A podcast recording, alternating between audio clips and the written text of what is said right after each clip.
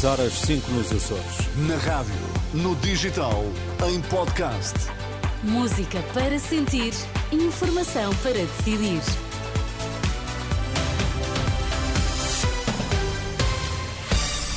Notícias na Renascença, destaques a esta hora. Para evitar frustrações futuras, Marcelo Rebelo de Sousa devolve ao Governo o diploma de regulamentação das barrigas de aluguer.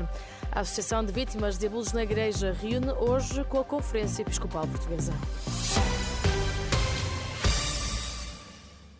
A Associação Coração Silencioso e a Conferência Episcopal Portuguesa reúnem-se hoje em Fátima. Em cima da mesa estão a indenização às vítimas de abusos na Igreja e a prescrição destes crimes no direito canónico.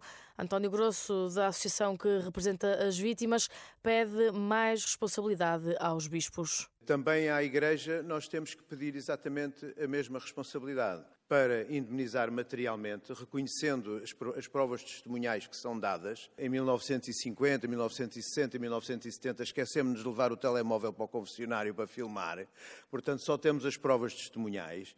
E também queremos que a lei canónica que reconheça que é um absurdo haver prazos de prescrição limitados para uma coisa que na Igreja é considerado um pecado.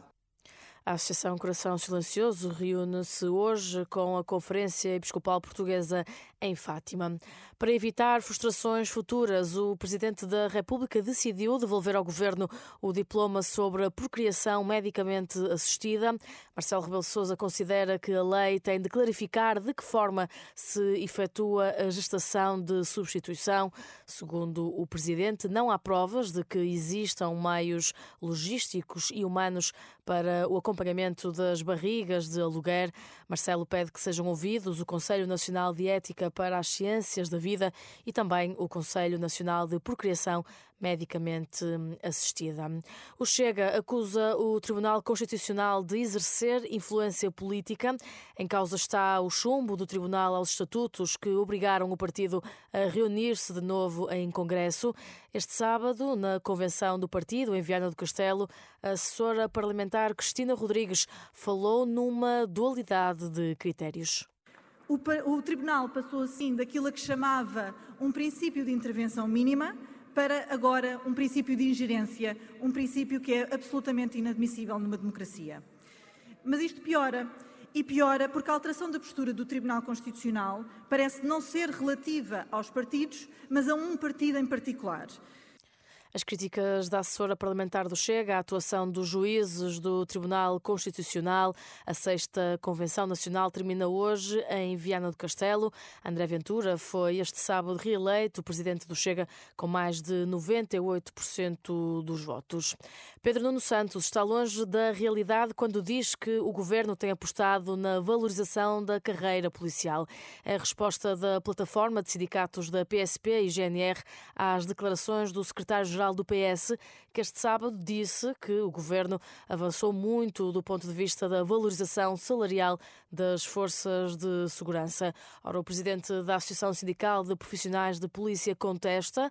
Paulo Santos garante que não tem havido aumentos salariais. Aquilo que ele está a perspectivar é aquilo que o Sr. Ministro da Administração Interna tem dito, numa perspectiva de a quatro anos haver aumentos salariais. Mas o problema é que não tem existido aumentos salariais porque eles estão-se a referir àquilo que são as retificações salariais em toda a administração pública. Por isso, parece-nos mais do mesmo, apesar de Pedro Nuno Santos dizer que há aqui uma perspectiva, na sua opinião, de, de alguma mudança, aquilo que se percebe com este discurso é que exatamente é aqui traduzido uma continuidade naquilo que tem sido a prática do atual governo.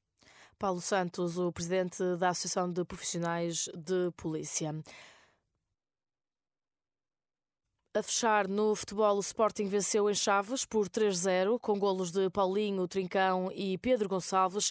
É a sétima vitória consecutiva dos Leões, que permanecem em primeiro lugar com 43 pontos. Hoje é vez do Benfica e Porto entrarem em campo. Os encarnados recebem o Rio Ave e os azuis e brancos recebem o Braga. Dois jogos com relato na Renascença e acompanhamento ao minuto em rr.pt.